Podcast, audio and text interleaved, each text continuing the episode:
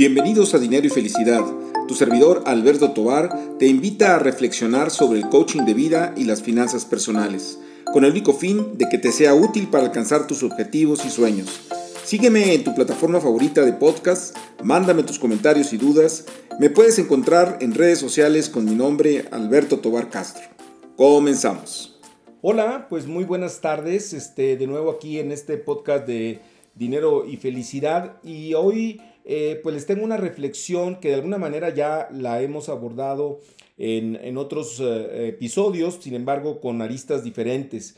Y es el tema del tipo de cambio, porque hoy por hoy se está hablando mucho del superpeso en los noticieros, en los periódicos, eh, pues se habla del superpeso. Y, bueno, la, la, idea es un poco reflexionar sobre cuál es la implicación de este entrecomillado superpeso que no tiene de alguna manera una explicación técnica en términos económicos, es decir, no existe el concepto de superpeso, sino más bien pues ha sido el tratamiento periodístico que se ha hecho en términos de que el dólar pues está barato y en ese sentido, en la relación de peso-dólar, pues el peso se fortalece, el peso mexicano, y eso, por eso se habla del superpeso, que está pues inclusive abajo de los 19, 19 pesos por, por dólar, ¿no? Y, bueno, eh, aún y cuando el eh, peso se comercializa en los mercados de futuros, eh, recordemos que nuestra moneda es una divisa que está ligada al dólar. ¿Por qué es esto? Bueno, pues es bastante sencillo, porque nuestro comercio, tanto exportaciones como importaciones, están ligadas a nuestros vecinos del norte y una muy buena parte de las inversiones, eh, tanto eh, de cartera, es decir, eh, inversiones al mercado financiero, como también inversiones al mercado productivo, pues son precisamente de Estados Unidos. Y bueno, en principio creo que es muy importante el, saber el por qué se está dando este fenómeno de superpeso o el peso con mayor valor, vamos a decir, en comparación con el, con el, con el dólar. Y esto es relativamente sencillo de, entender, ¿no? El eh, juego de las tasas de interés, acordémonos que, bueno, el proceso inflacionario, para poderlo controlar, los bancos centrales de, de, los, de ambos países, tanto Estados Unidos como de México, pues han elevado sus tasas de referencia. Esto hace que las tasas de interés se eleven y esto hace atractivo a México también en términos de captación de inversión. Entonces tenemos hoy por hoy una entrada de, de, divisas muy elevada por diferentes razones. Por un lado está lo que está entrando a través del mercado financiero. Para que nos demos una idea, la tasa de bonos del Tesoro anda alrededor del 3.7%, mientras que los CETES a 28 días pues ya superan el 11%. Y esto pues es muy atractivo para los inversionistas porque inclusive con una depreciación alejada del peso, pues se hace muy, muy rentable, sobre todo en el, en el, corto, en el corto plazo. ¿no? Eh, además de esta entrada de inversión extranjera eh, en, el mercado financiero, bueno, está también la inversión extranjera en el sector productivo. Sabemos que el fenómeno del nearshoring, de la proveeduría cercana a las plantas, eh, se está generando entrada de divisas, así también las dificultades eh, complicaciones que tiene Estados Unidos con China, pues hacen atractivo al país para que se sitúen acá. Ahí está toda la controversia de Tesla en relación a, si, se, si se ubica o no se ubica, por ejemplo, en el estado de Nuevo León. Bueno, es precisamente producto de ese atractivo que tiene México para que se sitúen las empresas norteamericanas en nuestro territorio y por ende también de otros países. Esto hace que haya una entrada muy importante de divisas.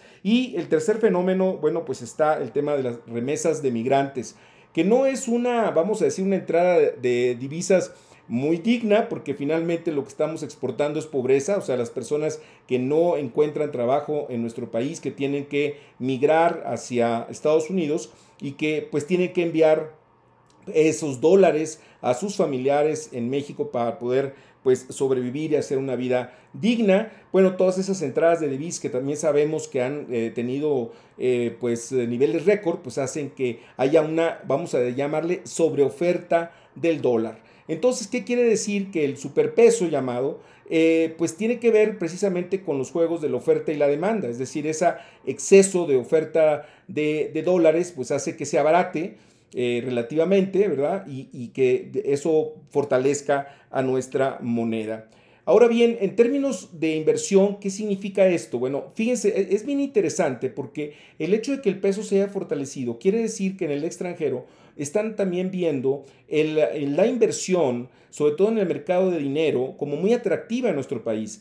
Y si los extranjeros lo ven, creo que también lo tenemos que ver nosotros. O sea, hoy por hoy, el invertir en el mercado de dinero, ya sea eh, a través de algún fondo de inversión o directamente en CETES directo, eh, comprando CETES tal cual, bueno, pues creo que es muy atractivo porque está eh, pues muy por arriba del proceso inflacionario, cuando menos oficial, ¿no? Que se, que se da. y esto creo que es muy interesante, ¿no?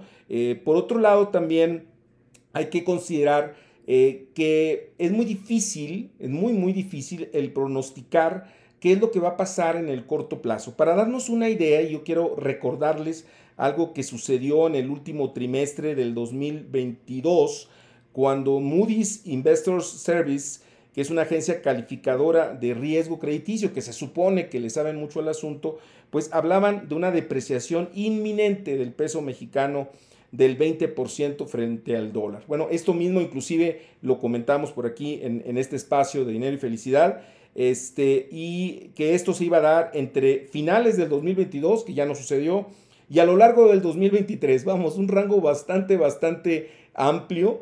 Este, igual a lo mejor pues se pueda dar esta depreciación del, del, del 20% que ellos mencionan en lo que resta del 2023 eh, pero bueno, por lo pronto ahorita no se ve, no se ve así. Es decir, es muy difícil de pronosticar el tipo de cambio. Casi les podría decir que es imposible porque depende de la volatilidad de los mercados a nivel internacional y de muchas otras variables que están pues detrás de su definición.